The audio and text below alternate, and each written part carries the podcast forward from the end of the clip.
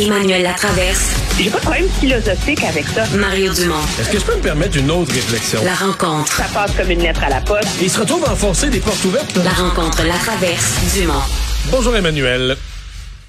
Bonjour. Alors, grève des fonctionnaires euh, fédéraux. Euh, Aujourd'hui, à la fois, bon, les, les syndicats demandent à Justin Trudeau d'intervenir. Les journalistes aussi ont posé des questions obligeant M. Trudeau à se mouiller un peu. Euh, Est-ce que ça nous approche ou ça nous éloigne d'un règlement?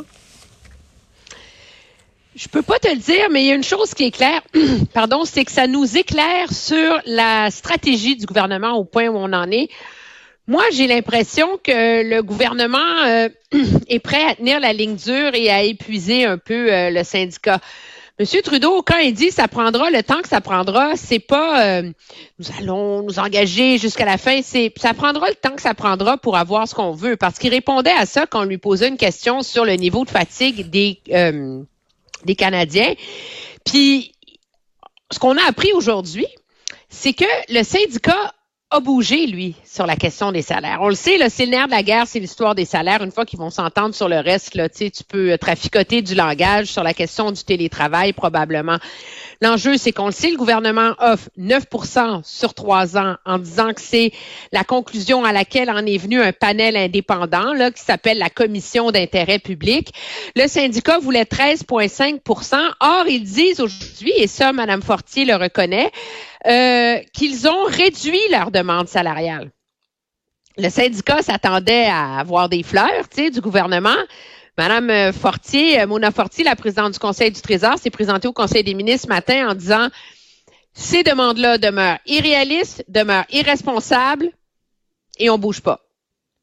Alors, euh, on sent que le gouvernement sent qu'il y a de la marge de manœuvre, puis je vais te dire pourquoi. La réalité, c'est que, oui, ils étaient nombreux sur la colline du Parlement. Ils ont fait des coups d'éclat. On l'a vu, une marche à Montréal hier. Ils ont bloqué le port à Montréal, à Vancouver lundi, etc. Mais euh, la réalité, c'est que le gouvernement sait maintenant que le vote de confiance et le vote de grève, si on veut, est pas si solide que ça. Le syndicat a pas un, un mandat clair dans le y a que 80 70, ouais, il y a des gens 70 des membres qui n'ont pas voté, là, qui sont restés, ce que je comprends, là, qui ont Ben, pas... c'est ça. Donc, euh, il est pas, c'est pas un mandat fort, fort, fort. On s'entend Ouais. pour le syndicat, là. Donc, euh, le gouvernement sent qu'il y a peut-être de la marge pour les épuiser un peu, là. Mais Emmanuel, tu dis, M. Trudeau a exprimé la ligne dure.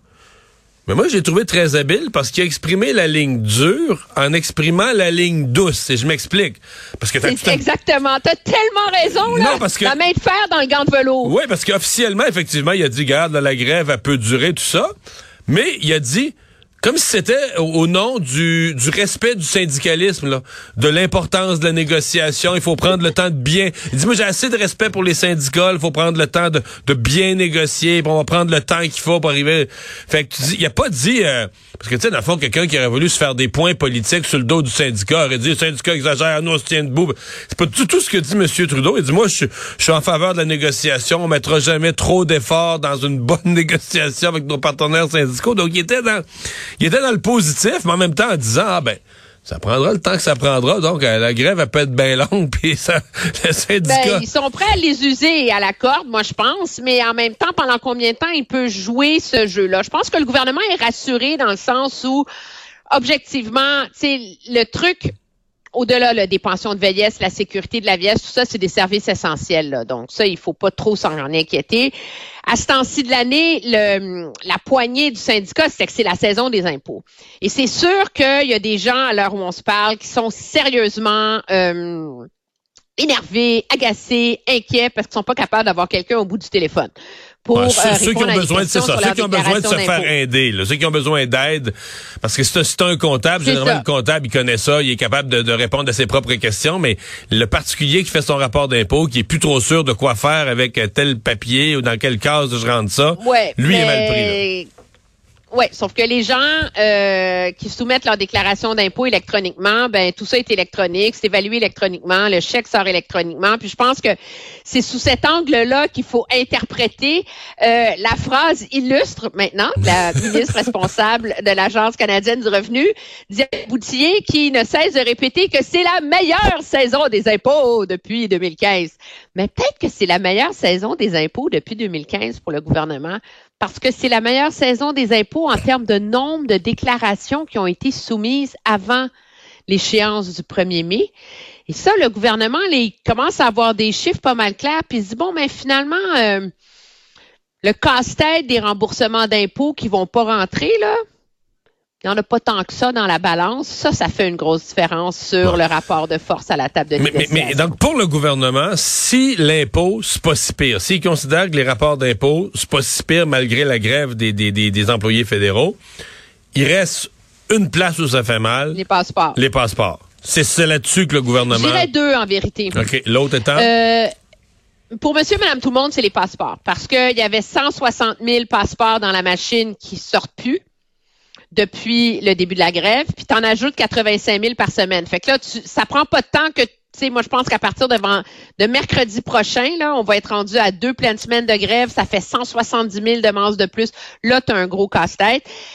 L'autre enjeu, c'est l'immigration. Ça touche Ah pas oui. beaucoup, Ouais, monsieur, ouais, madame, tout le monde, mais les, la Fédération de l'entreprise indépendante, les PME au Canada exigent du gouvernement déjà une retour de loi, une loi de retour au travail parce que euh, on arrive dans la saison où ce sont tous les travailleurs temporaires agricoles, entre autres, qui attendent leur papier pour venir semer. Euh, et pour venir prêter un fort dans une industrie qui est quand même névralgique. Ça, c'est l'élément le plus évident, c'est l'agriculture. Mais il y en a des entreprises un peu partout au pays qui craignent vraiment euh, de voir tout leur plan de main-d'œuvre retardé à cause de cette grève-là. Mais je pense qu'à l'heure où on se parle, c'est clair que le gouvernement sent qu'il y a de la marge de manœuvre pour éviter d'avoir l'air trop méchant avec le syndicat, puis être capable de finir par gagner cette bataille-là. C'était l'étude des crédits du Conseil exécutif, donc cette occasion annuelle à l'Assemblée nationale pour les partis d'opposition, pour les chefs d'opposition, de questionner de long en large là, en commission parlementaire euh, avec bien du temps euh, Monsieur Legault. Ils l'ont talonné sur son troisième lien et là, il se retrouve à... Il repart à défendre maintenant là, ce qui reste de troisième lien, le tube, le tube pour un seul transport en commun. Euh, je, je, je sais pas, je sais pas où il s'en va avec ça parce que moi j'ai l'impression qu'il va l'abandonner. Fait qu'il me semble qu'il s'en vient pour lui là, il va rejouer le film qu'il joue là, de, de de lâcher son projet. Il me semble que dans un an il va se retrouver dans le même procédé d'abandonner un projet. Peut-être. En tout cas, c'est très habile de l'opposition qui, au lieu de profiter de ce moment-là où ils ont vraiment le premier ministre dans les câbles pour refaire le débat de la dernière semaine sur le pourquoi du comment, c'est comme si on dit au premier ministre, on vous prend au mot, vous avez un nouveau projet de troisième lien? Parlons-en.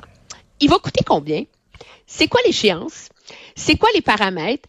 Et, essentiellement, pour forcer le premier ministre à se commettre, sur des échéances, des coûts et etc. Et comme M. Legault ne voulait pas se commettre sur des échéances, des coûts, etc., ben là, on s'en revient un peu à se dire, ben écoute, c'est une promesse en l'air, de la même façon que le troisième lien était une promesse en l'air. Il y a un échange à un moment donné là, entre M. Tanguay et M. Legault, où euh, M. Tanguay lui demande, c'est quoi la, ça prend combien là euh, de d'usagers pour que ça vaille le coup de le construire, le tunnel, tu sais? Puis là, Monsieur Legault il explique que non, mais c'est pas le nombre d'usagers, c'est les temps de parcours, c'est ça qui compte. Puis finalement, puis moi je l'écoutais, puis ce que j'ai écrit dans, dans mon calepin à côté de mes notes, c'est Field of Dreams. Tu te rappelles le film de If Kevin they will, Costner, if they là, build il it, if you build it, they will come. Build it. Ouais, mais on va l'appeler le Tunnel of Dreams parce que finalement, puis il est rationnel l'argument de M. Legault là. C'est-à-dire, tu peux pas, tu peux pas dire les gens prennent pas le transport en commun quand le transport en commun est pourri. Fait qu'on va donner du bon transport en commun, puis les gens vont prendre le transport en commun. C'est l'argument qu'avance, entre autres, Québec solidaire Ben sur oui. le front des grands projets d'infrastructure Ben oui. et de transport en commun depuis toujours, et qu'avançait Paul Saint-Pierre Plamondon en disant qu'on ne devrait avoir que du transport en commun sur un éventuel troisième lien. Alors là, pour défendre son projet de mini troisième lien, M. Legault est obligé d'utiliser la rhétorique pro-transport en commun de ses adversaires qu'il dénonçait lui-même il y a six mois. C'est la quadrature du cercle politique. Ouais, ouais, ouais. Mais euh, c'est pas, euh, c'est, c'est, il est piégé. C'est pas clair comment il va sortir. Pour moi là, je, m'explique mal. Puis je l'ai vécu à distance. J'étais en dehors du pays quand c'était annoncé. Puis aujourd'hui, après quelques jours à entendre tout ça, je m'explique mal que tant qu'à abandonner le projet, qu'on n'a pas dit, il n'y a pas de tunnel. Il n'y a rien. Il est fini, il n'a plus. Euh, on met tout ça de côté. Quitte à redire, on laisse sur la planche à dessin une réflexion sur comment va amener le transport en commun.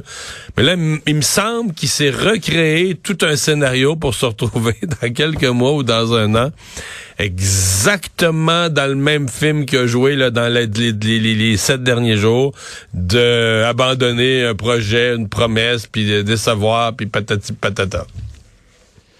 Oui, non, non, c'est sûr. C'est très, très, très malaisant euh, pour, pour lui, surtout quand Marc Tanguay lui demande est-ce que votre engagement en faveur d'un tunnel avec du transport en commun est aussi ferme que votre engagement initial en faveur du troisième lien? On va se laisser Même M. Legault souriait sur celle-là. Ah ouais, bonne celle-là. Hey, à demain. Au revoir.